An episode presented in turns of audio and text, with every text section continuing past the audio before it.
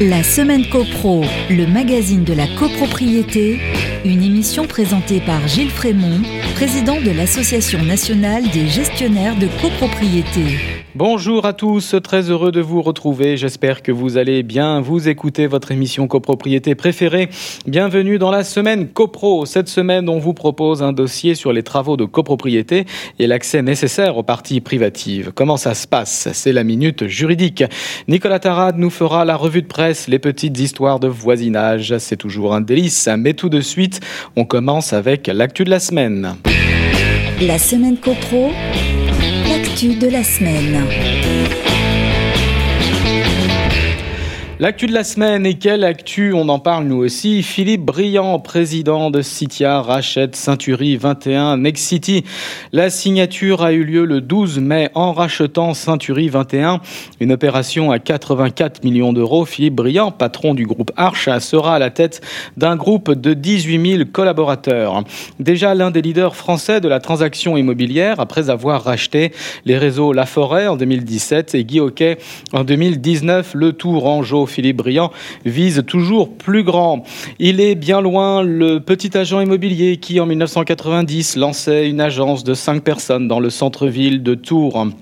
En 2019, Philippe Briand, par ailleurs maire de Saint-Cyr-sur-Loire, ancien député d'Indre-et-Loire et ancien président de la métropole, est ainsi devenu l'un des leaders français de la transaction immobilière grâce au rachat de Guy au géant Next City. Déjà, et c'est au terme d'une nouvelle négociation avec Next City qu'il accroît encore son groupe avec le rachat de Ceintury 21. Ce sont cette fois 7000 salariés supplémentaires sur 915 agences qui rejoindront son groupe pour un total de 18 000 collaborateurs, on l'a dit.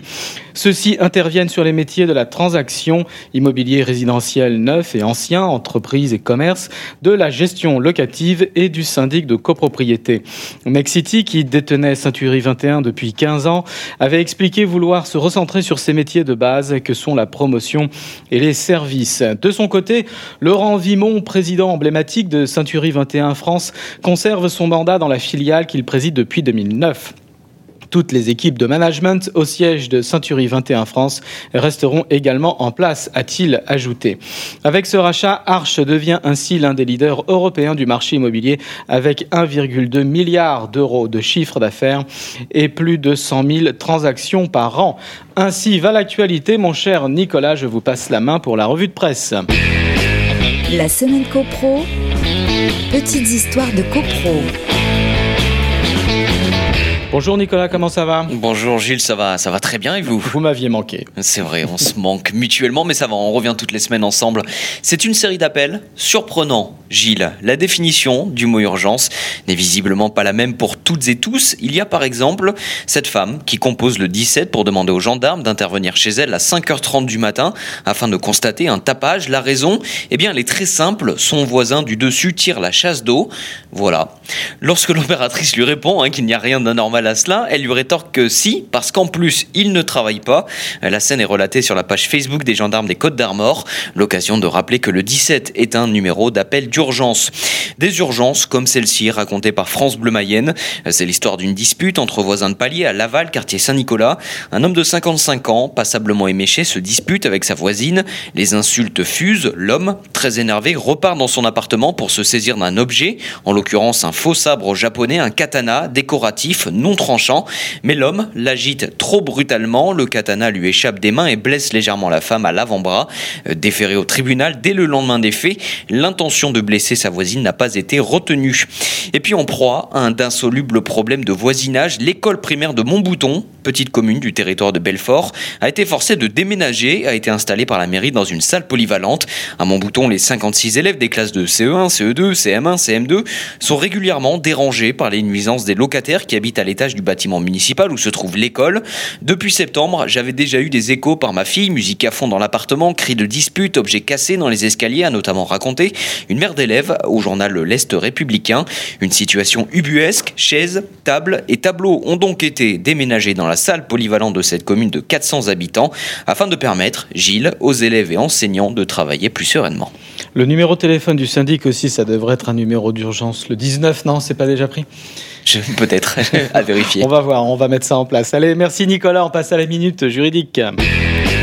La semaine copro, la minute juridique.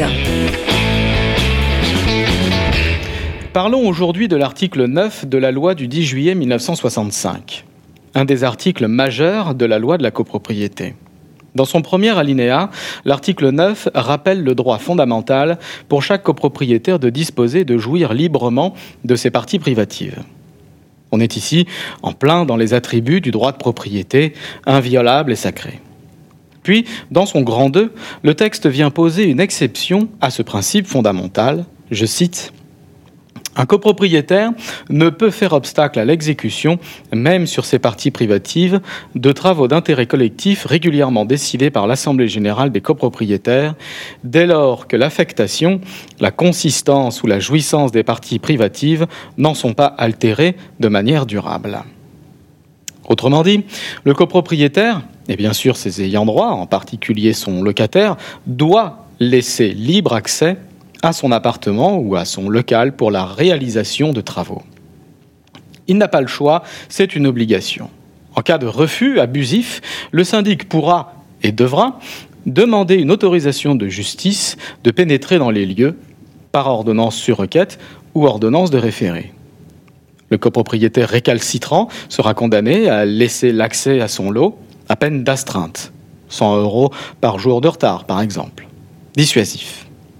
Il pourra également être condamné au paiement de dommages et intérêts réparant le préjudice causé par l'aggravation du dommage, s'il s'agit de réparer une fuite par exemple, ou le surcoût des travaux du fait du retard occasionné, ou le coût des factures de l'entreprise pour ses déplacements infructueux, ou encore le coût de la surlocation de l'échafaudage qui a dû rester plus longtemps en place. Bien entendu, cette sorte de servitude imposée aux copropriétaires est soumise à conditions à plusieurs conditions. Première condition, de pure forme. Les travaux supposant un accès aux parties privatives doivent être notifiés aux copropriétaires concernés au moins, c'est donc un minimum, huit jours avant le début de leur réalisation. Sauf, nous dit le texte, impératif de sécurité ou de conservation des biens. Le syndic doit donc prévenir le copropriétaire par lettre recommandée huit jours avant, sauf cas d'urgence. Quelles urgences Graves dégâts des eaux, risque d'effondrement de plancher, menace d'incendie Dans ce cas, pas de délai ni de forme particulière pour prévenir le copropriétaire. Un mail ou un appel téléphonique suffira pour le prévenir que l'entreprise arrive chez lui. Deuxième condition à l'obligation de laisser libre accès, une condition de fond cette fois-ci. Les travaux doivent être des travaux d'intérêt collectif. Notons qu'avant l'ordonnance du 30 octobre 2019, l'article 9 procédait à une énumération de travaux, une liste. En effet, le texte visait expressément les travaux du petit a et du petit b du grand 2 de l'article 24, les travaux des petits f, g et o de l'article 25 et les travaux de l'article 30. Mais cette liste était considérée comme trop restrictive. Les travaux d'entretien de l'article 24, par exemple, n'étaient pas visés par le texte. Or, ce sont justement ces travaux d'entretien que l'on retrouve le plus souvent en copropriété et qui nécessitent un accès aux parties privatives. Désormais, l'article 9 vise donc, d'une manière générale, les travaux d'intérêt collectif, c'est-à-dire tous les travaux portant sur les parties communes, générales ou spéciales. Troisième condition, les travaux d'intérêt collectif doivent avoir été régulièrement décidés par l'Assemblée. Ainsi, par exemple, si l'Assemblée générale a voté en bonne et due forme des travaux de réfection de l'étanchéité, le copropriétaire d'un balcon devra laisser réaliser les travaux de dépose et de repose du carrelage. Ou si, par exemple, l'Assemblée a voté la mise en place de compteurs d'eau divisionnaires, le copropriétaire sera tenu d'ouvrir sa porte au plombier et le laisser installer le compteur sur son arrivée d'eau. Quatrième condition, les travaux ne doivent pas altérer de manière durable l'affectation, la consistance ou la jouissance des parties privatives. Attention, cette condition de gravité ne s'applique pas dès lors qu'il n'existe pas d'autre solution ou, nous dit le texte, si une autre solution est envisageable, mais que les circonstances justifient de ne pas y recourir. Mais dans ce cas, l'article 9, dans son grand 3, a bien prévu un droit à indemnisation pour le copropriétaire.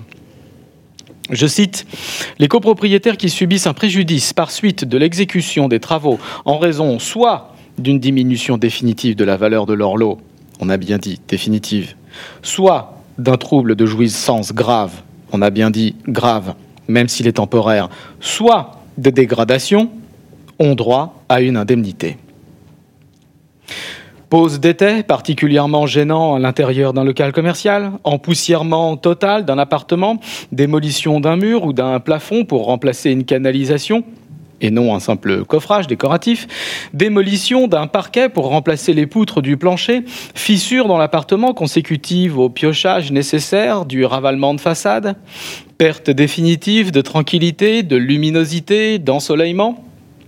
Toutes sortes de préjudices sont indemnisables.